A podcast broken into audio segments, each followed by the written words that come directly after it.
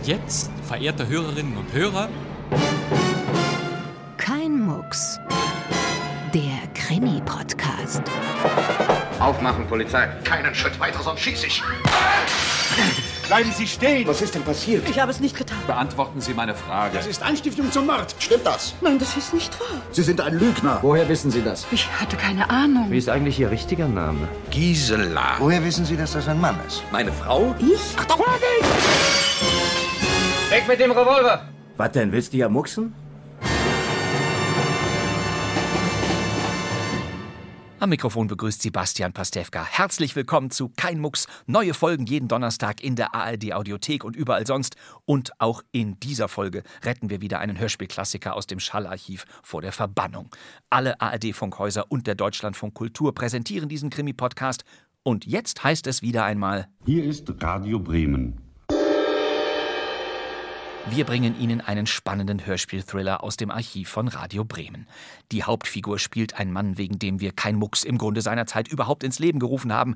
Eine Schauspiel- und Funklegende, ein Märchenerzähler, Sprecher und Rezitator, dessen Stimme Sie sofort erkennen. Mein Name ist äh, Leonidas. Sie wundern sich vermutlich, dass ich zu Ihnen komme.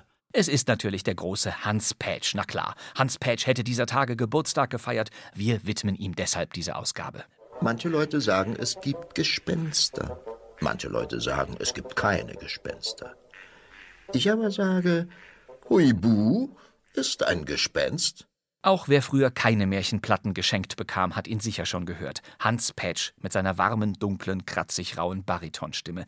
Patch war Film- und Theaterschauspieler. Im Kino sah man ihn in Natürlich die Autofahrer, den Buddenbrooks und in den Edgar Wallace-Filmen Die Toten Augen von London und Das Gasthaus an der Themse. Nicht an jedem Tag beginnt für die Rundfunkleute von Radio Bremen das Programm mit einem fröhlichen Gruß aus dem Hafen. Der Alltag der Rundfunkleute ist erfüllt von dem pausenlosen Rhythmus der Sendungen. Und so sind, wenn am Morgen die ersten Mitarbeiter zum frühen Sendebeginn erscheinen, oft erst wenige Stunden seit dem Ende der letzten nächtlichen Probe vergangen. Das hier ist der ganz frühe Hans Patch, der uns mit der Arbeit bei Radio Bremen vertraut macht, in einem Filmbeitrag über den Sender von 1954. Besonders intensive Vorarbeiten und Proben erfordert das Hörspiel. Hans Patch war in den 50ern zunächst Sprecher oder Ansager, wenn man so will, bei Radio Bremen und dem Norddeutschen Rundfunk. Seine Rollen im Hörspiel wurden zu dieser Zeit immer größer, wie wir in dem Krimi von 1956, den wir Ihnen gleich bringen werden, erkennen können. Hans Patchs Erzählerkarriere begann Ende der 60er Jahre, als ihn die Verantwortlichen des Hörspiellabels Europa auf der Bühne des Hamburger Thalia Theaters entdeckten und als Sprecher engagierten. Zu einer Zeit, als kommerzielle Hörspiele, speziell für Kinder, erstmals auf Schallplatten und später auf Kassetten angeboten wurden. Hans Patch sprach Kindermärchen wie Allerlei Rau oder Der kleine Muck, erzählte Hanni und Nanni und Huibu und spielte bei Fünf Freunde und den drei Fragezeichen Gastrollen. Für den Norddeutschen Rundfunk las er über Jahrzehnte literarische Werke ein. Man hört ihn oft etwa in Sendereien wie Am Abend vorgelesen. Das ist doch Wahnsinn, was Sie da tun. Wir haben Hans Patch hier schon mehrfach in Kein Mucks zuhören können. Mitte der 50er Jahre entstand bei Radio Bremen eine Reihe von Hörspielen, die auf wahren Fällen basierten. Unter anderem waren es Fälle des FBI. Was wollen Sie? Das Autorenduo Mildred und Gordon Gordon, die hießen wirklich so, griff damals auf authentische Unterlagen der amerikanischen Polizei zurück. Anfang der 50er Jahre entstand eine Romanreihe mit echten Fällen eines allerdings erfundenen Ermittlers namens John Ripley. FBI, Kommissar Ripley. Ich muss mit Ihnen sprechen. Aus den Vorlagen machte Radio Bremen zwei spannende Hörspiele. Und in beiden spielte Hans Patch eben diesen Ripley. Sehen Sie, Marker, das ist das Faszinierende an unserem Beruf. Man fängt an mit einer Karteikarte, einem Fall. Nichts steht drauf als ein Name. Und dann fängt man an, den Fall durchzukauen, bis der Name Charakterzüge bekommt und sich schließlich als menschliches Wesen herausstellt. Sie philosophieren, ja, Rip. Das ist ja Unsinn. Äh, geben Sie diesen Umschlag bitte zum Laborpack. Untersuchung auf Fingerabdrücke, Druckspuren, ja? Ja. Danke. Den ersten Ripley-Fall Blinde sehen mehr haben wir hier schon präsentiert und nun kommt natürlich der zweite, den verstehen Sie auch ohne den ersten. Die Story spielt Anfang der 50er Jahre. Die Autos klappern und scheppernde Tonbandaufnahmen sind der größte Hit in den Kriminallaboren. Wieder ermittelt John Ripley mit seinem Assistenten Greg Barker Und Kriminalassistentin Peck hält den Klappenschrank besetzt. Ein Erpresser droht am Telefon in diesem Radio Bremen Reißer von 1956 in der Regie von Günther Siebert. Und eben der verrät Ihnen jetzt den Titel des Hörspiels.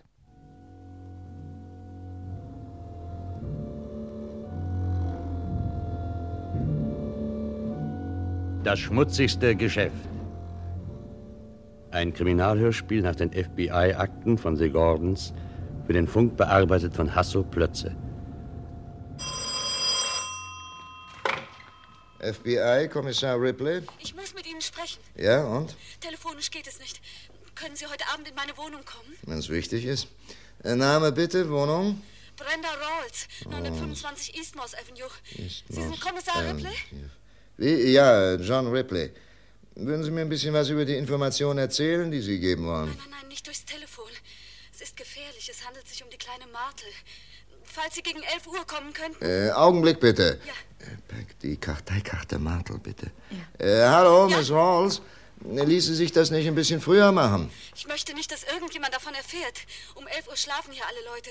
Es ist ein Apartmenthaus. Äh, Wenn Sie den Seiteneingang Die Akte Martel, Erpressung. Äh, Miss Rawls, es wird ein Beamter von uns um 11 Uhr in Ihrer Wohnung sein. Danke, danke. Wiedersehen. Ja. Catherine Martel. 25 Jahre, ihr Mann Bill in Korea gefallen. Tochter Vicky, sieben Jahre. Der Fall wurde uns von der städtischen Polizei überwiesen. Sie wollten Mrs. Martel in diesen Tagen aufsuchen, Mr. Ripley. Ja, ja, richtig, richtig. Hm. Ja, scheint sich ja was zu tun. Äh, wenn Barker kommt, sagen Sie ihm, ich hätte ihn gerne heute Abend dabei. In den nächsten Stunden erreichen Sie mich bei Kate Martel.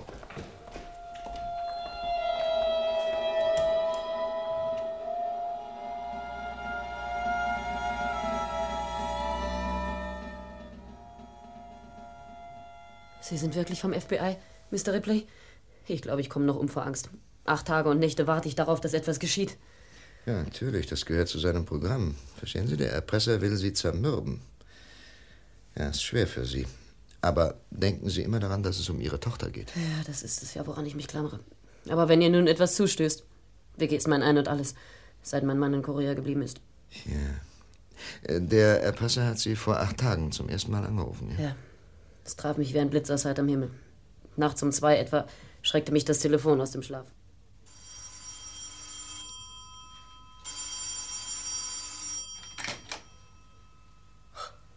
Hallo? Ist da Catherine Martel? Mhm, Ap- Apparat. Sie haben 10.000 Dollar auf der First National Bank. Wer. Wer spricht Sie denn da? halten die Klappe und hören zu, reden tue ich. Ich verlange, dass Sie die 10.000 in Bargeld abholen. Keinen Schein über 20 Dollar, verstanden? Sie sind ja verrückt. Ich weiß zwar nicht, wer Sie sind, aber wenn Sie sich einbilden, dass Sie auf diese Weise Bills Lebensversicherung bekommen werden. Verdammt nochmal, das Maul sollen Sie halten.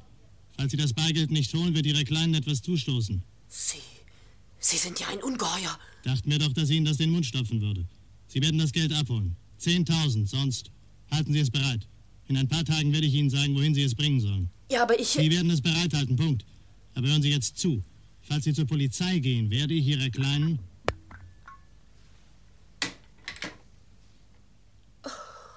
Oh Gott. Ja, danke. So haben Sie den Wortlaut des Gesprächs zu den Akten gegeben. Und äh, seitdem ist nichts mehr erfolgt? Nein. Aber dieses Warten ist furchtbarer als Gewissheit. Wir haben alles in die Wege geleitet, Mrs. Martel. Ab heute werden zwei Beamte mit einem Aufnahmegerät im Keller Ihres Hauses sitzen. Hm. Wenn Sie angerufen werden, dann legen Sie bitte äh, diesen Hebel hier unterhalb Ihres Apparats um. Stehen Sie nach dieser Seite. Gut. Das Gespräch wird dann automatisch auf Band genommen. Aber was kann Ihnen das nutzen? Vielleicht nichts, vielleicht sehr viel. Ferner möchte ich Sie bitten, eine Liste Ihres Bekanntenkreises anzulegen und sie mir zu geben. Dazu gehören zum Beispiel Friseur, Lebensmittelgeschäft, Waschanstalt. Dazu gehören die Kollegen im Geschäft und alle Nachbarn in Ihrem Hause. Hm. Außerdem lasse ich Ihnen hier ein paar Zellophanumschläge hier. Und wenn der Erpresser einen Brief schreibt, dann stecken Sie ihn bitte sofort in einen von diesen Umschlägen. Warum denn? Sehen Sie, diese Fälle rollen gewöhnlich nach einem ganz bekannten System ab. Ach so. Denken Sie immer daran, dass der Erpresser 10.000 Dollar haben will. Hm. Solange er glaubt, dass er sie bekommen kann, wird er Ihrer Tochter nichts tun. Er hat doch außer Ihrer Sicherheit keinen Gegenwert anzubieten. Mhm. Verstehen Sie? Ja, ich weiß, es ist ein bösartiges, grausames Gewerbe. Aber es hat System. Ich danke Ihnen. Hoffentlich verliere ich nur nicht die Nerven. Ja, ja, das ist genau das, worauf der Erpresser wartet. Er will Sie seelisch zermürben. Das ist ein Geduldsspiel, verstehen Sie? Hm. Ähm, übrigens, kennen Sie eine Miss Rawls? Rawls? Ja, Brenda Rawls. Nein, ich habe den Namen nie gehört. So. Na, danke schön, das wär's für heute. Und äh, Kopf hoch, Mrs. Marple.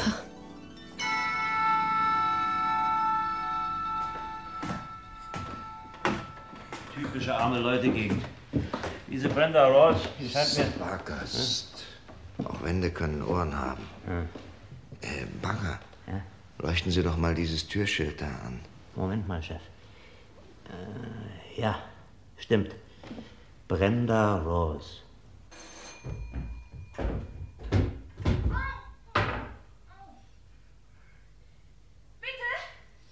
Wir haben heute Vormittag miteinander gesprochen, Miss Rawls.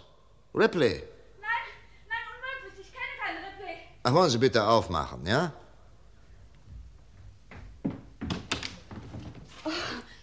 Gleich zwei. Ja. Das hier, das ist äh, Mr. Barker. Sie haben mich heute Morgen zu sprechen verlangt. Kommissar Ripley, FBI. Ihren Wort, Mr. Ripley, ich habe nicht Aber angerufen. ich habe doch Ihre Stimme gehört. Ich höre sie jetzt doch wieder. Ist doch die gleiche. Ich weiß nicht, wovon Sie sprechen. Sie haben ja Angst. Und wovor denn? Na, hatten Sie eben Besuch? Nein, nein, ich empfange nie Besuch. Es ist spät. Und wovor sollte ich Angst haben? Sie wollten mir doch was über die kleine Martel sagen, Miss Rawls. Na, warum leugnen Sie es denn ab? Ich leugne nicht, weil ich gar nichts davon weiß. Irgendjemand hat sich einen dummen Scherz. Sie mal, Erpressung ist kein Scherz, ja? Rauchen Sie immer so viel? Ich protestiere. Ist das ein Verhör? Nein, nein, nein, es liegt doch gar nichts gegen Sie vor. Sie haben es doch freiwillig hergebeten. Ja? Ich sehe, dass Sie am Kopf verletzt sind. Sie bluten ja am Ohr. Ach, das, äh, ja, ich bin auf dem Läufer ausgerutscht und gegen den Telefontisch geschlagen. Ach nee, ausgerutscht. Ja. Oha, der Läufer ist ja drei Schritte vom Telefontisch entfernt. Mr. Ripley, Sie müssen mir glauben. Ich habe nicht angerufen, Sie nicht Ja, hergebeten. ja, und- ist schon gut, schon gut. Wie Sie wollen. Entschuldigen Sie die Störung. Gute Nacht.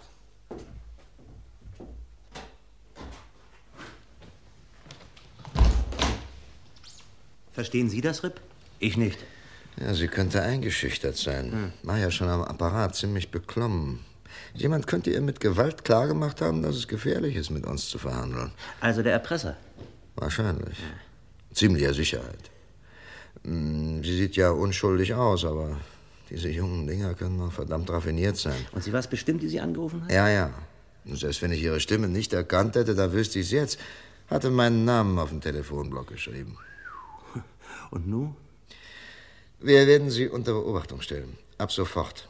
Sie könnten das übernehmen, Barker.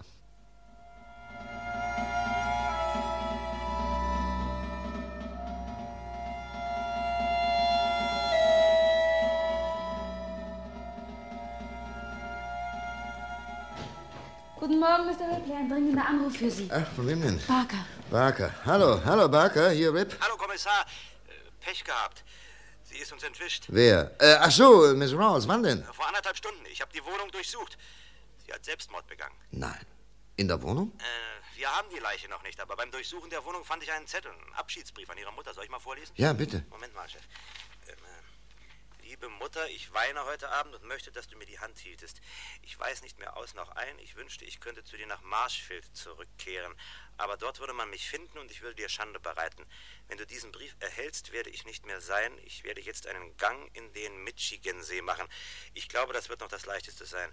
Weißt ja, wie ich immer das Wasser geliebt habe. Und so weiter und so weiter. Ich denke, das reicht. Ja, ja. Ähm, äh, was haben Sie denn veranlasst? Alle Streifenwagen am See benachrichtigt. Weit kann sie ja nicht sein mit diesem winzigen Vorsprung. Gut, danke. Äh, Moment mal, Boss, Moment mal. Ich, ich bekomme da gerade eine Meldung vom Streifenwagen. Ah? Augenblick, bleiben Sie in meiner Leitung, ja? Ja, ja. Hallo? Hallo, was ist los? Kinder, sprecht doch mal ein bisschen lauter. Ich, ja. Ah, das ist ja wunderbar. Hallo, Chef, sind Sie noch da? Ja, ja. Also, die Kleider des Mädchens sind gefunden. Sie hat sie am Ende des Parks nicht weit von ihrem Haus liegen lassen. Ja, was ist denn mit der Leiche? Ah, bisher nichts, aber Fußspuren, die zum See führen. Na, ich glaube nicht, dass es getan hat. Naja, schön. Auf später. Mist, verdammt. Kummer, Rip. Wie? Ah, unklare Geschichte. Es scheint, dass der Fall Martel uns noch ganz schön ins Schwitzen bringen wird.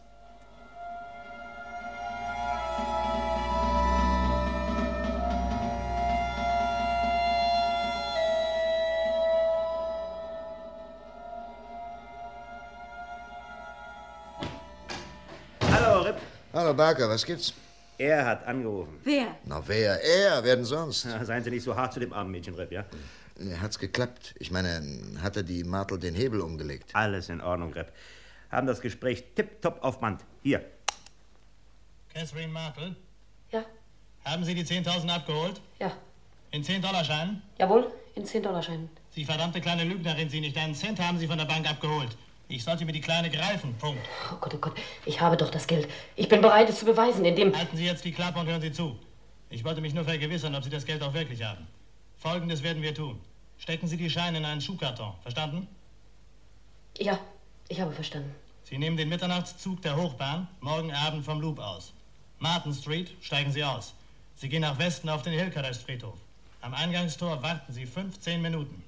15 Minuten. Danach gehen Sie in jeder Richtung vom Gitter aus einen Block weiter. Lassen Sie sich Zeit. Sie haben doch keine Angst vor Friedhöfen? Nein, Die werden Sie aber bekommen, wenn Sie die Polizei verständigen. das werde ich nicht. Ich werde da sein und das Geld haben. Ich werde meinen weißen Wollmantel tragen. Sie hören Sie zu, Sie ganz. Sie ziehen etwas Dunkles an, oder? Ja. Das wär's, Kommissar. Wann war denn das? Heute Nacht um 4.30 Uhr. Hm, die Stimme ist ziemlich unkenntlich. Der Mann wird wahrscheinlich ein Taschentuch vor die Hörmuschel gehalten haben. Naja, diese Drecks, die retten ihn nicht. Äh, kennen Sie den Hillcrest Friedhof? Äh, nein, Chef, nein. Hm. Naja, wir werden zusammen nachher rausfahren und sehen, wo wir unsere Leute verstecken können. Mhm. Wie viele werden wir brauchen? Ob er überhaupt kommt? Morgen früh wissen wir's. Wie viele Leute? Na, so an die 20 wahrscheinlich. Lässt sich erst an Ort und Stelle entscheiden. Wenn ich den Lumpen zwischen die Finger Dann kriege... werden Sie ihn gefälligst wie einen Gentleman behandeln, ja? Keine persönlichen Rachegefühle, Barker. Nicht bei uns. Äh, sind die polizeilichen Führungszeugnisse angefordert? Ja, Rep. Für diesen Buchhalter Emil Schark, für Onkel Max. Überhaupt für alle Nachbarn von Mrs. Martles. Auch für Dave Milson und, äh, und natürlich Brenda Ross. Ach ja, richtig, die süße kleine Brenda. Na, wenn die Selbstmord begangen hätte, müssten wir ihre Leiche längst haben. Der Michigan-See behält seine Opfer keine 24 Stunden. Ach, Sie meinen, sie hat uns eine Komödie vorgespielt? Ja, wir werden es rausfinden müssen. Hallo, ihr beiden. Hallo. Ein Fernschreiben aus Marchfield. Aus Marshfield? Moment. Da stammt doch die Brenda Rolls her. Ganz recht. Sie hat dorthin den Abschiedsbrief an ihre Mutter gerichtet. Ja und? Laut Fernschreiben existiert Brandas Mutter nicht. Sie ist nämlich vor zwei Jahren gestorben. So eine kleine Kröte. hä? Immerhin, es könnte uns weiterhelfen, Peck. Äh, veranlassen Sie für den ganzen Stadtbezirk von Chicago die Fahndung nach Brenda Rolls. Die Personalien kann Ihnen Barker geben. Hat er schon. Ein Foto liegt auch in der Schublade. Gut, äh, kommen Sie, Barker, wir betrachten uns mal den Friedhof. Schauen dann bei Kate Martle vorbei.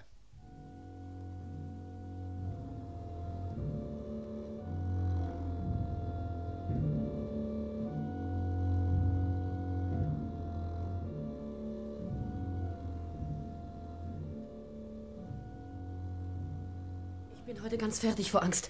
Ich fürchte, dass ich heute Abend zusammenklappen Ruhe, werde. Ruhe, Ruhe, Mrs. Martle. Wenn es mal soweit ist, dann werden Sie schon Ihre Nerven zusammen haben. Das Schwierige ist die Zeit vorher. Sie haben doch mit niemandem darüber gesprochen. Nein, nein. Mrs. Downs wird heute Nacht bei Vicky bleiben. Onkel Max habe ich nicht gesagt, dass ich ausgehen werde. Er ist ja ohnehin die ganze Nacht nicht da. Mm, Möchten Sie rauchen? Oh, Sie liebenswürdig, Dankeschön. Und Sie bitte? Nein, vielen Dank. Ich rauche lieber Pfeife, wenn Sie gestatten. Ja, natürlich. Mein Chef. Ah, Dankeschön. Ich habe eigentlich nicht die Absicht, zur Bank zu gehen und das Geld zu holen. Was meinen Sie, Herr Kommissar? Es tut mir leid, Mrs. Martle, aber uns ist nicht gestattet, Ihnen einen Rat zu geben. Es besteht da eine Vorschrift beim FBI. Ich glaube, Sie können verstehen, warum. Ja, aber wenn ich nun nicht zahle. Wir werden für Sie ein Paket als Attrappe zurechtmachen und Ihnen das dann durch Boten zustellen lassen. Machen Sie den Karton bitte nicht auf. Wir tun einen chemischen Stoff hinein, der die Hände färbt. Ich werde ihn nicht öffnen. Und noch was. Halten Sie sich bitte genau an unsere Anweisungen. Wenn Sie davon abweichen, dann werden Sie nicht nur den Erpresser irritieren, sondern auch uns. Gut. Und denken Sie daran, dass er Ihnen vielleicht auf der Fahrt zum Friedhof folgt. Mhm. Äh, haben Sie einen Bleistift zur Hand? Ja, warum? Ich möchte Ihnen gern etwas diktieren. Schreiben Sie es doch bitte auf. Ja. Bitte? Ich glaube, Glaube es war 4.30 Uhr, 30 als dieser Mann mich anrief. anrief. Er sprach mit mir ungefähr zwei Minuten und gab mir die Anweisung, Anweisung. Weisung. Ich solle. Ich solle. Sie mal, Chef. Warum wollten Sie eigentlich die Handschriftprobe von ihr haben? Das ist eine reine Gewohnheitssache. Erinnern Sie sich an den Fall in Philadelphia? Philadelphia? Nein. Ja, da war auch eine Frau wie Kate Martle das Opfer. Sie war aber auch gleichzeitig die Erpresserin. Sie brauchte Geld, wusste, dass der Großvater zahlen würde. Deswegen bedrohte sie ihre eigene Tochter. Au, verflucht.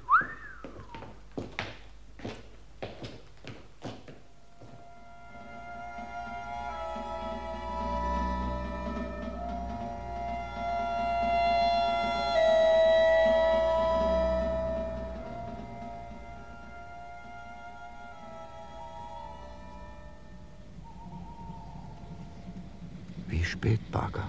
Moment. 0 Uhr 55. Hm, war pünktlich. Kate Martel tut mir leid. Seit 20 Minuten ist sie hier. Genau eine Viertelstunde hat sie im Tor gestanden. Jetzt kommt sie schon zum zweiten Mal zu uns herauf. Ja, Geduld ist eine schwere Tugend. Aber wenn er kommt, dann haben wir ihn. Und ab 17 Mann. Das ist ein ganzes Überfallkommando. Toll, keine drei Schritte vor unserer Nase geht sie spazieren. Ja, jetzt. Jetzt könnte er aber kommen. Weiß Gott. Er lässt sich Zeit. Psst, nicht so laut. Ich glaube zwar nicht, dass er vom Friedhof herkommt, wenn er dann übers Gitter springen müsste. Soll ich mal über Sprechfunk bei unserem Mann am jenseitigen Straßenrand anfragen? Nein, lassen Sie, Barker, lassen Sie. Wenn ein Verdächtiger in Sicht ist, dann wird er ohnehin gemeldet. Bleiben Sie auf Empfang. Ja, ist in Ordnung. Sie kommt wieder rauf. Ja, Ich möchte nicht wissen, wie es in ihr aussieht. Angst ist der beste Partner für einen Erpresser. Aber er kommt nicht mehr. Ah, meinen Sie? Der Mann überstürzt nichts. Wir können Mrs. Martle nach Hause schicken. Psst. Hallo, Mrs. Martle. Erschrecken Sie nicht, hier spricht Ripley. Der Mann kommt nicht mehr, es war ein Schreckschuss. Fahren Sie bitte nach Hause. Und keine Angst, Sie werden immer begleitet sein.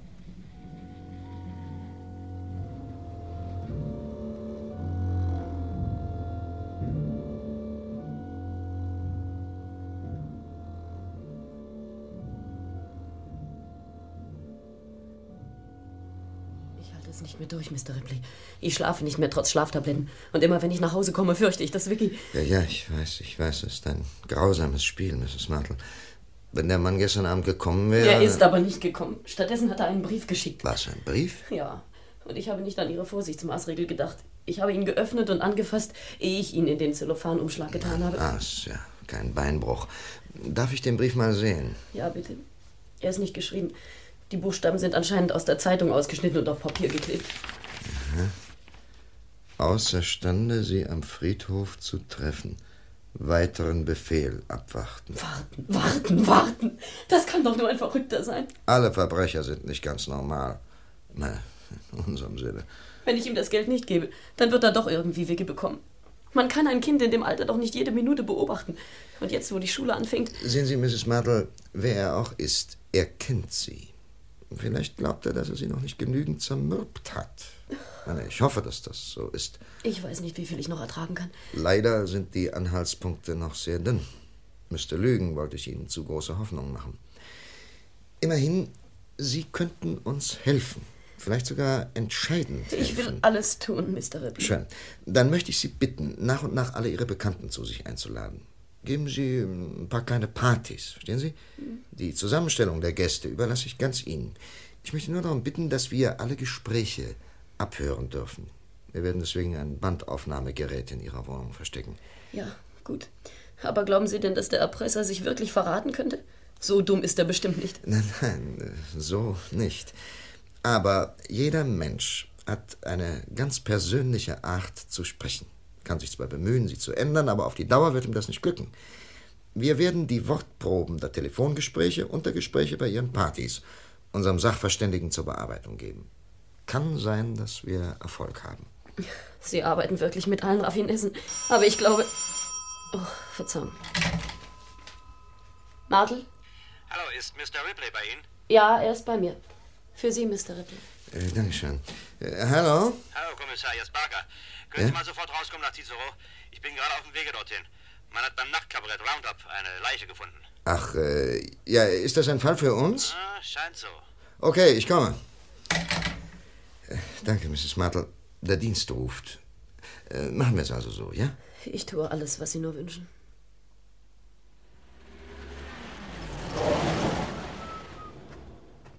Hallo, Kommissar!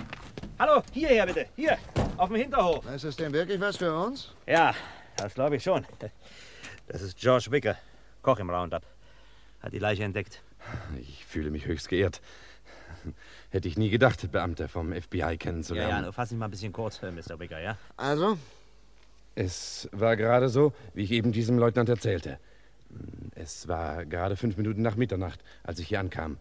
Ich komme nämlich immer gerade ins Haus, wenn Georgia anfängt. Äh, Sie ist Tänzerin. Ja, jedenfalls hörte ich ein Geräusch in der Seitenstraße. Ich machte gerade einen Haufen Pommes frites. Äh, waren Sie Zeuge des Mordes, Mr. Wicker? Also, wenn man es so nimmt, nein, nicht direkt. Vielmehr, vielmehr hörte ich äh, ein Geräusch, als wenn ein Deckel vom Abfalleimer gefallen wäre. Ich schaute raus, weil hier immer so fette Ratten herumlaufen. Aber äh, das war keine Ratte, sondern ein Mann. Aha. Wie sah er aus? Meine, wie, wie war er gekleidet?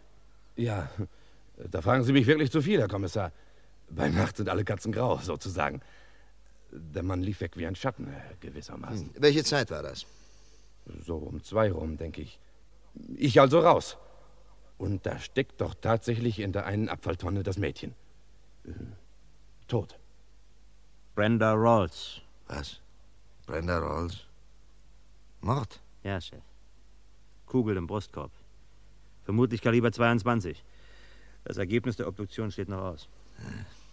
Wissen Sie nun, weshalb sie den Abschiedsbrief geschrieben hat, Barker? Ich glaube, sie schrieb ihn weniger für uns als für den Mörder. Und der ist genauso wenig drauf reingefallen wie wir. Der Erpresser. Ja. Na, wir werden ihn fragen, wenn wir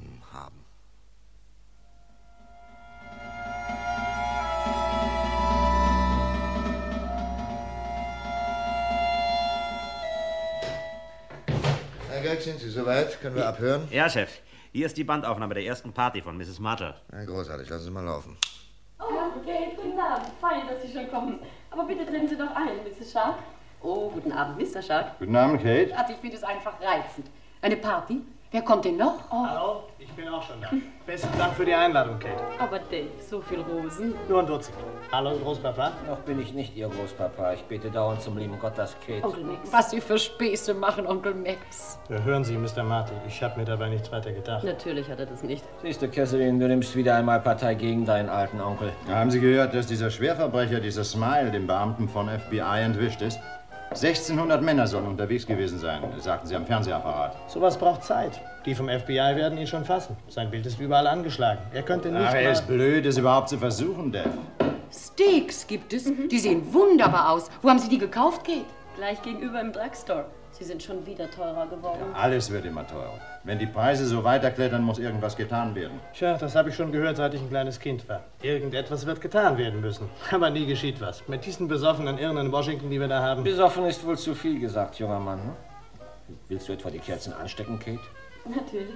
Da kann ja kein Mensch stehen, was er vor sich stehen hat. Bisher bist du noch nicht vergiftet worden. Es geht hier mehr vor sich, als man mit bloßem Auge sehen kann. Was soll denn das heißen? Kate, ist hier irgendetwas... Äh Es reimt sich einfach nicht zusammen, dass Kate jeden Abend in der nächsten Woche Leute einlädt. Ich habe Verpflichtungen. Ich dachte, ich könnte alles auf einmal abmachen. Bin ich eingeladen? Jedes Mal? Nein, das bist du nicht, Dave Nielsen. Falls ich behilflich sein könnte? Aber ich bitte Sie, Mrs. Shark. Ich werde es schon schaffen. Mrs. Downs hilft mir schon. Na? Wollen Sie noch mehr hören, Kommissar? Na, Sie haben das Band doch schon ganz durchgehört, Barker. Kommt denn noch was Wichtiges? Wichtig? Hm, Kann man wissen.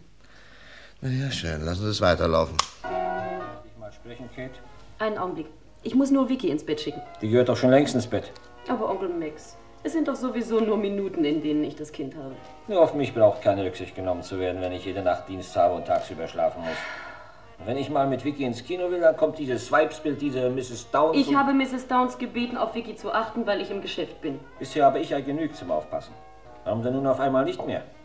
Aber du bist ja in der letzten Zeit richtig durchgedreht. Ich möchte wissen, Vicky, es ist spät. Sei lieb, wasch dich und geh ins Bettchen. geht die Kröte endlich ins Bett? Onkel Max, warum bist du eigentlich so unleidlich? Ich habe doch wohl genug um die Ohren, seit Bill nicht zurückgekehrt ist. Ich werde wohl noch was sagen dürfen. Und überhaupt, ich möchte gewissermaßen ein Wörtchen mit dir reden, ehe ich gleich zum Dienst muss. Du willst schon gehen? Naja, wenn du Dienst hast. Weißt du, ich habe da ein prima Geschäft in Aussicht. Es könnte uns beiden auf die Füße helfen. Du brauchtest nicht mehr ins Geschäft und ich müsste nicht Nacht für Nacht den Wächter spielen. Ja, und? Siehst du, ich brauchte bloß ein bisschen Kapital dazu. Ein Pappenstiel bloß gewissermaßen. Und wo du doch die 10.000 von Bills Lebensversicherung hast. Die werden nicht angerührt, das weißt du. Sie sind für Vickys Ausbildung gedacht. Ach, das ist totes Geld da auf der Bank. Bei mir würde es arbeiten und wie? Nein, Bill würde anders handeln. Aber ich sage ja, seitdem Bill weg ist. spare dir die Worte. Ich bemühe mich stets, in Bills Sinne zu handeln. So, wohl auch wenn dieser Schlags, dieser junge Dave Milson dich dauernd besucht, was? Das ist meine persönliche Angelegenheit. Außerdem war Dave Bills Freund. Sie sind zusammen zur Schule gegangen. Ausreden weiter nichts. Na, mach nur so weiter. Ich gehe.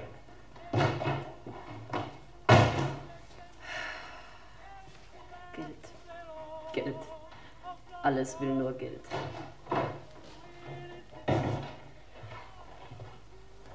Na nun, Kate.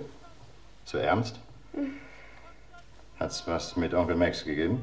Haben Sie es gehört? Manchmal ist er unausstehlich. Alter und Jugend zusammen taugt nichts. Na, geht sie doch gar nichts an. Selbst wenn er Bills Onkel ist.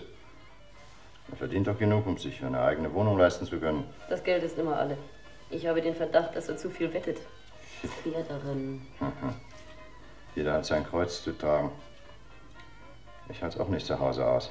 Ich sehe Sie jeden Abend in die Wirtschaft gehen, Mr. Shark. Ich dachte, in Ihrer Familie. Sie und äh, Bill hatten ein wunderbares Verhältnis zueinander, Kate. Mady und ich. Tja, angefangen haben wir genauso. Ich weiß nicht mehr, wo es uns verloren gegangen ist. Äh, Es sind immer die kleinen Dinge. Sie nagen so lange daran, bis es dahin ist. Ja, Ein kleiner Buchhalter wie ich. Na, Sie sind doch eine Kanone auf dem Gebiet. Man wird älter, Kate. Und äh, Mady war immer anspruchsvoll. Jetzt sind die Kinder erwachsen und haben stets neue Wünsche. Erst ein Kühlschrank, dann Fernsehen, immer neue Kleider. Na, aber ich will sie nicht damit behelligen. Übrigens, wenn Sie die Zinsen von Bills Lebensversicherung äh, gut anlegen wollen, ich weiß da Wertpapiere. Nein, ich möchte Sie stehen lassen. Danke. Ja, wie Sie wollen. Aber wenn Sie mich brauchen, Kate, für Sie bin ich immer da. Wollen wir tanzen? Ich möchte jetzt nicht. Danke. Ja, bis nachher. Bis nachher.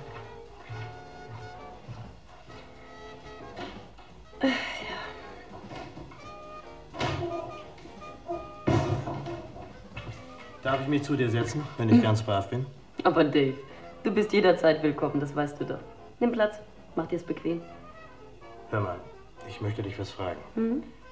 Kennst du diesen See in der Nähe von Weinona? Ich dachte mir, es wäre ein wunderbarer Platz für Flitterwochen. Dave, du willst mich doch nicht fragen. Doch, das tue ich. Bitte, Kate.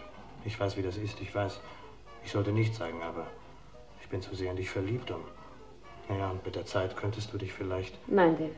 Es ist sehr lieb von dir, aber Es wird immer darauf Nein heißen, Punkt. es wird immer darauf Nein heißen. Punkt. Fragen schadet ja nicht.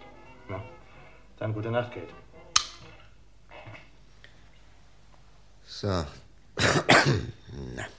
Äh, bringen Sie das Band mit den anderen vom Telefongespräch des Erpressers zu unserem Spezialisten. Sonst was Neues? Hm. Außer, dass ich Sie seit zwei Tagen nicht gesehen habe, nichts. Ich habe tatsächlich mal Weekend gemacht. Ist kaum zu glauben, aber wahr. Büro für Strafanzeigen, FBI. Was? First National Bank? Ja? Was? Danke. Ende. Hey, was ja ist los. Chef? Kate Martel hat soeben 10.000 Dollar abgehoben in 20-Dollarscheinen. Ja, ich muss sofort zu ihr.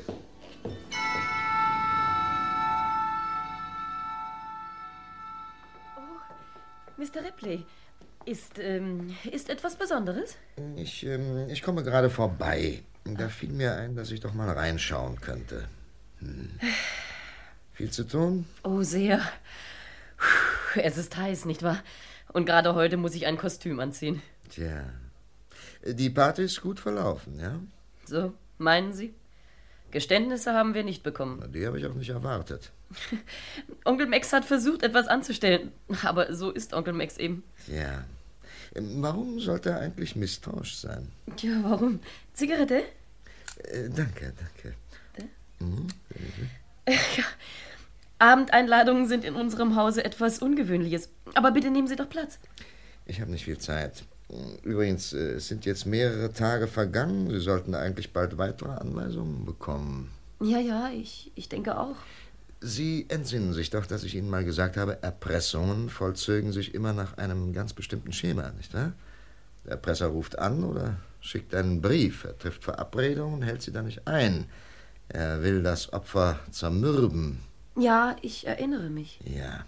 Der Erpresser verfolgt ein ganz bestimmtes System. Und ebenso das Opfer. In einem oder anderen Augenblick kämpft das Opfer mit sich selber, ob es ganz allein versuchen soll, mit dem Erpresser fertig zu werden. Oder mit Hilfe des FBI oder der Polizei. Tja, Ja. ich weiß nicht. Für das Opfer ergibt sich eine Schwierigkeit. Falls es allein mitspielen will. Der Erpresser wird sein Wort nicht halten. Nehmen wir mal einen Fall wie den Ihren. Da ist zum Beispiel eine junge Frau wie Sie. Sie beschließt ohne Wissen des FBI, die 10.000 Dollar zu zahlen. Ich habe ja, doch- Ja, natürlich. Nein, nein, der Fall ist ja nur eine Hypothese. Die junge Frau meint, dass alles zu Ende sei, wenn sie nur zahlt. Sie hat kein Geld mehr, aber sie irrt sich. Sie kann noch Geld von Verwandten, von Freunden, von ihrem Arbeitgeber borgen. Daher verlangt der Erpresser weitere 3000 unter Mordandrohung. Oder aber er hat die 10.000 Dollar so leicht bekommen, dass er zu einer anderen Mutter übergeht. Zu einer anderen Vicky. Na, es geht uns vom FBI natürlich gar nichts an, ob die Frau zahlt oder nicht, aber es geht uns durchaus was an, ob sie uns eine Gelegenheit verbaut, den Mann zu fassen. Darf ich etwas sagen? Natürlich. Vielleicht weiß der Erpresser, dass die junge Frau mit dem FBI gesprochen hat. Es geht doch um das Leben ihrer Tochter. Das FBI ist kein Steinkasten in Washington. Es ist auch keine Registraturabteilung. Es besteht aus Männern und Frauen, die selber auch alle ihre Wiki haben. Aber sie ist mein Ein und Alles. Der Erpresser weiß nicht, dass diese Frau, von der wir reden, zum FBI gelaufen ist. Er rät nur. Es gehört mit zu seinem System. Ja. Na, noch eins wollen wir bedenken.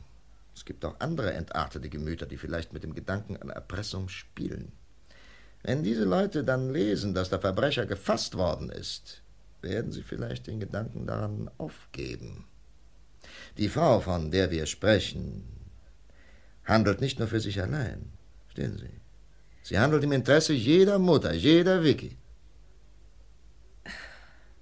Sie. Sie haben gewonnen, Rip. Er hat angerufen. Wann?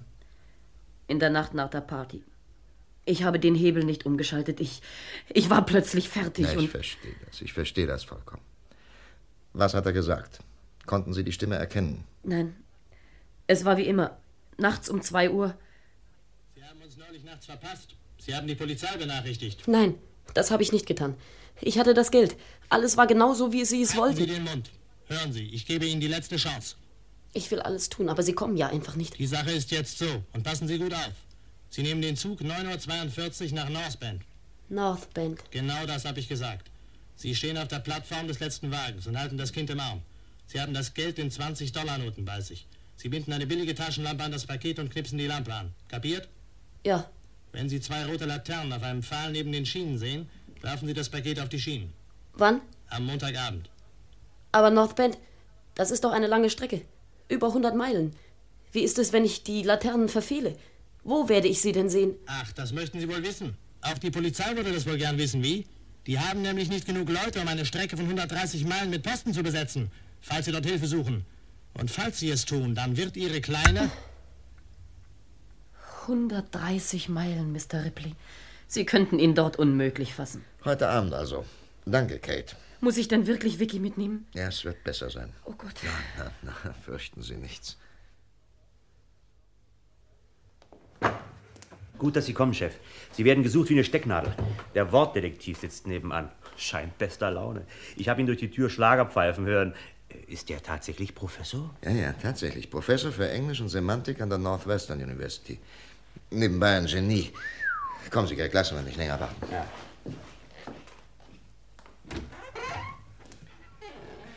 Hallo, Professor. Äh, verzeihen Sie, dass wir Sie haben warten lassen. Oh, ich kenne euch Leute vom FBI doch mittlerweile lange genug. Well, ich habe Ihren Mann gefunden. Ach, woher wissen Sie, dass das ein Mann ist? Kinderleicht. Jedes Geschlecht hat seine eigenen Worte, seine eigene Ausdrucksweise. Kein Mann, der etwas auf sich hält, sagt zum Beispiel, sie ist süß. Er sagt vielleicht, sie ist eine süße Person. Er wird seinen Hund nicht Schätzchen und seinen Sohn nicht Schnuckelchen nennen. Diese Sache hat mir Spaß gemacht. Der Erpresser hat sich verraten durch seine Effekthascherei. Ja? Das ist übrigens eine in heutiger Zeit weit verbreitete Krankheit. Denn jeder möchte das, was er sagt, noch übertreiben. Interessant. Dem Erpresser macht es Spaß, Wortsteigerungen zu verwenden. Bei jedem seiner Gespräche verwandte er die vor kurzem noch sehr gebräuchliche Redewendung oder er sagte, ziehen Sie etwas Dunkles an. Oder er hatte ebenfalls eine Vorliebe dafür, das Wort Punkt wie ein Ausrufungszeichen zu benutzen. Er sagte, ich sollte mir Ihre Kleine greifen. Punkt. Jetzt weiß ich, wer es ist. Ja.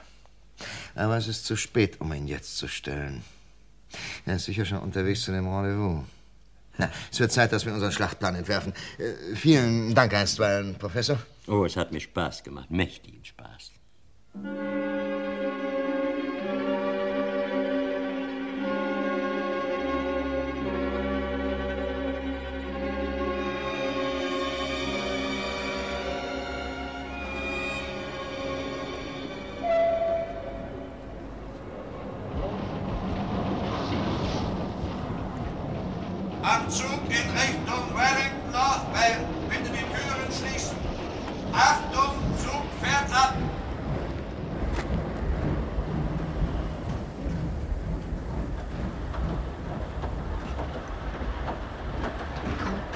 Halt dich schön an mir fest, Vicky.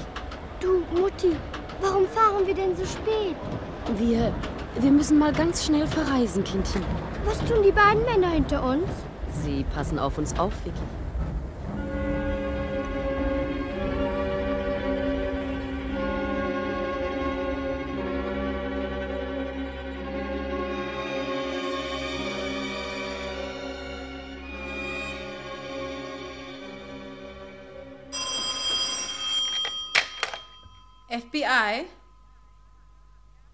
Ja, danke. Der Zug hat gerade den Bahnhof verlassen. Gut, Peck, gut. Ähm, übernehmen Sie den Klappenschrank hier in der Zentrale. Äh, wir starten. Verbindung mit dem Flugzeug, okay? Moment, ich rufe. Hallo, Flugzeug, bitte melden. Ihr Flugzeug. Zug verlässt soeben den Bahnhof. Fliege in 600 Höhe. Danke. Ähm, äh, Peggy, ich fahre jetzt los, nicht wahr? Und Sie halten Verbindung mit allen Sprechstellen.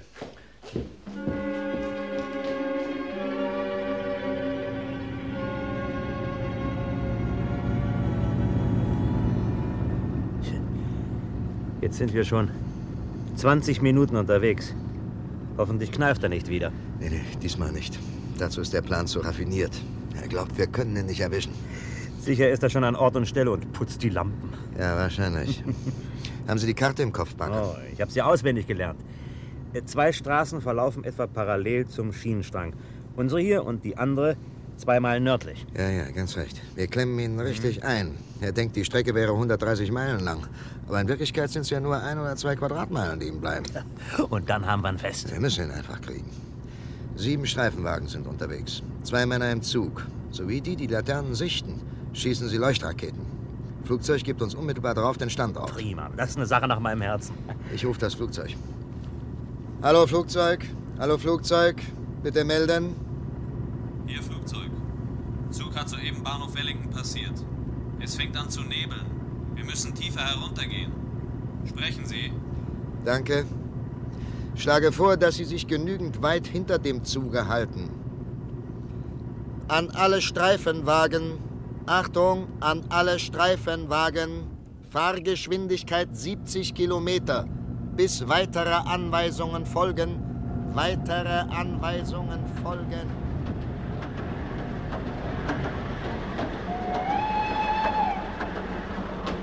Ich friere, Mutti. Ich möchte hineingehen. Nur noch eine Minute, mein Kleines. Ich sehe das Flugzeug gar nicht. Das werden Sie auch nicht sehen, Mrs. Martel. Der Pilot hat abgedunkelt. Mutti, ich, ich habe Angst. Nur noch ein paar Minuten, Schätzchen. Tu es doch mir zuliebe. Warum denn? Weil, weil wir doch ein Spiel spielen. Die Leute da spielen doch gar nicht mit. Sie liegen einfach nur auf dem Fußboden. Sind sie müde? Wir spielen schon mit, Vicky. Ja, pass nur auf, wenn wir Bum Bum machen. Ein richtiges Feuerwerk. Oh, fein. Dann mach doch das Feuerwerk jetzt. Hm. Nein, nein, noch nicht. Sagen Sie, es wird Nacht. Nicht lange, dann sehen wir gar nichts mehr. Keine Bange. Die roten Laternen werden Sie schon sehen.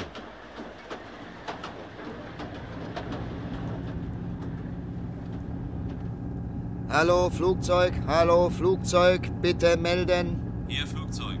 Sicht ist. Kann den Zug aus dieser Entfernung noch einige Minuten verfolgen. Muss dann entweder aufgeben oder weiter herunter. Was raten Sie? Ich werde Ihnen Bescheid geben. Wo ist der Zug? Im Waldgelände. Etwa zwischen Meilenstein 60 und 65. Gut, dann liegen wir richtig. Bleiben Sie auf Empfang. Bleiben Sie auf Empfang.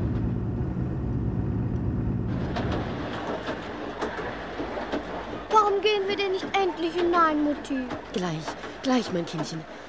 Da, da sind die Laternen. Ich werfe das Geld fort. Hinlegen! Hinlegen! Ich schieße die Leuchtrakete. Achtung an alle! Achtung an alle! Wir passieren jetzt das 61. Meilenzeichen. Paket wurde zwischen Meilenstein 60 und 60,5 abgeworfen. Achtung an alle! Achtung an alle! Paket wurde zwischen Meilenzeichen 60 und 60,5 abgeworfen. Hallo, Flugzeug. Hallo, Flugzeug. Bitte melden. Hier Flugzeug. Erste Rakete soeben aufgestiegen. Annähernd drei Meilen nördlich Junction. Eine Meile östlich der Hauptautostraße. Wir gehen tiefer herunter, um die Stelle zu besichtigen. Achtung, Achtung an alle. Wagen A und B fahren jetzt östlich auf der Flussstraße. Wagen C und F in Richtung Franklin. Die Wagen G und H, G und H fahren weiter nach Westen auf den Fluss zu. Straßensperren aufstellen, nach Plan. Verdammt, dieser Verkehr. Ich schalte besser die Sirene ein. Hallo Flugzeug, hallo Flugzeug, bitte melden. Hier Flugzeug. Erpresser gesichtet. Wagen gestiegen. Fährt in westlicher Richtung über einen Feldweg. Parallel zur Flussstraße. Er ist ungefähr 300 Meter nördlich von Ihnen. Danke. Achtung, ich biege auf den Feldweg links ein. Halten Sie sich fest, Rip. Da, da, da ist er. Abgeblendete Lichter. Achtung an alle, Achtung an alle. Verbrecher gesichtet. Alle Straßen sperren, alle Straßen sperren. Los, Parker, Gas, Ja, ja, ja, ja, auf diesem gottverdammten Feldweg. Noch 100 Meter. Der hat uns gesehen, der dreht auf. Mit unserem Kahn kommt er nicht mit. Ich stelle den Wagen quer über die Kreuzung und dann nichts wie raus. Klar? Okay, okay. Sehen Sie nur zu, dass Sie schnell genug hinterm Steuer bekommen. Ja. Achtung. Jetzt! Los, Parker, los, laufen, laufen, Deckung. Der verrückte Kerl jagt genau auf unseren Wagen los.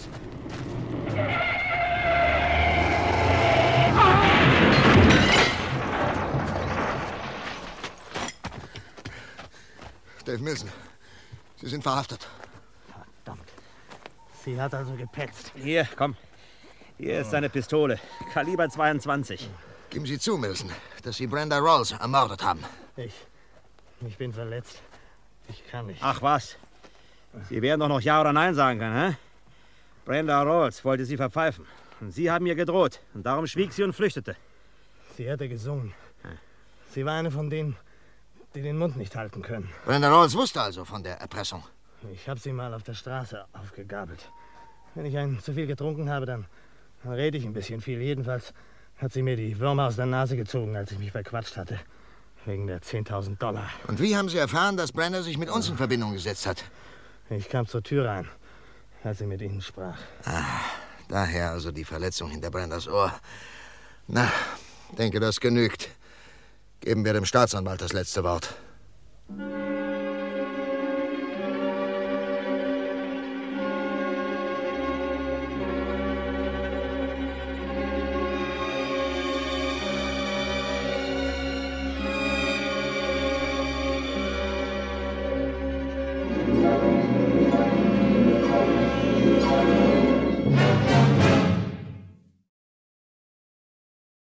Sie hörten Das schmutzigste Geschäft von Mildred und Gordon Gordon. Als Hörspiel bearbeitet von Hasso Plötze. Es sprachen John Ripley, Hans Patch, Greg Barker, Walter Jokisch, Kriminalassistentin Peck, Susanne Christian, sowie Ernst Rottluff, Horst Krage, Herzlieb Kohut, Ruth Eiben, Hubert Entlein, Else Hackenberg, Werner Bruns, Bärbel Knust, Heinz Baumann, Adolf Rampelmann und Günter Siebert. Die Technik hatten Günter Seidenberg und Heribert Tannenbauer, die Regie Günter Siebert. Und erstmals lief diese Krimi-Produktion am 25. Mai 1956. Und zwar wo? Im neuen Funksaal von Radio Bremen.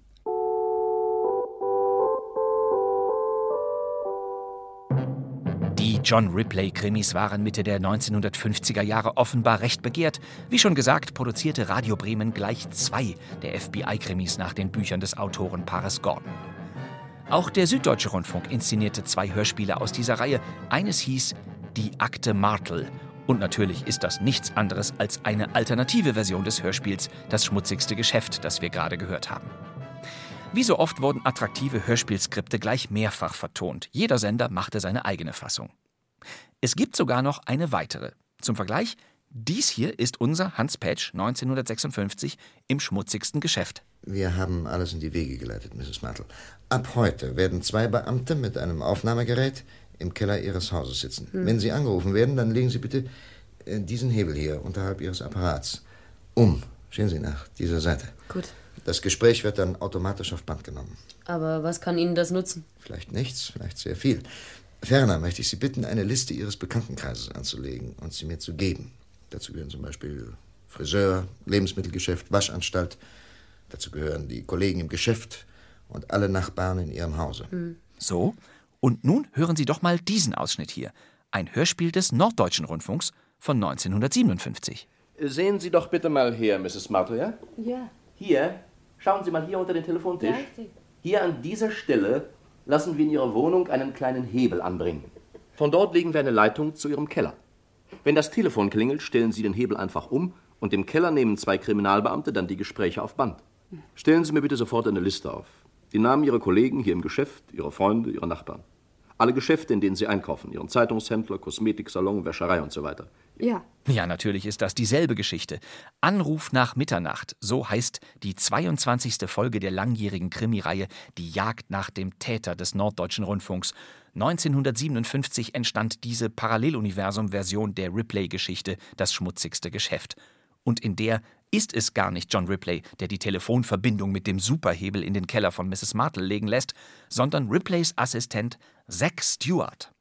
Dieser Kriminalmeister Zack Stewart überlebt den Fall Martell in der NDR-Version allerdings nicht. Kommissar Zack Stewart ist tot. So, und jetzt kommt's. In der Radio Bremen-Fassung von Das schmutzigste Geschäft tauchte die Figur Zack Stewart gar nicht auf. Dafür aber im Vorgängerstück aus Bremen. Blinde sehen mehr. Hier, die Kugel ist schräg von vorn in seine Brust gedrungen.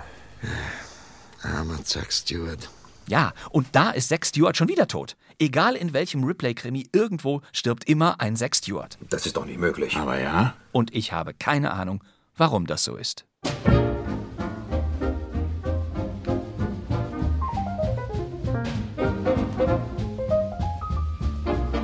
Das war kein Mucks der Krimi-Podcast Kurioses aus den Hörspielarchiven. Immer donnerstags gibt es neue Folgen. Unsere brandneue vierte Staffel wird für Sie wöchentlich aufgefüllt in der ARD-Audiothek und auch überall sonst. Großartig! Wir dürfen uns verabschieden. Das wär's für heute. Ich danke Ihnen fürs Zuhören. Meine Damen und Herren, darf ich Sie dann einladen zum Hörspiel heute in einer Woche und Ihnen gleichzeitig danken für Ihre Teilnahme am heutigen Tage. Kein Mucks, der Krimi-Podcast ist eine Kooperation aller ARD-Anstalten und des Deutschlandfunk Kultur. Mein Name ist Bastian Pastewka. Danke fürs Zuhören. Tschüss. Also, Wiedersehen.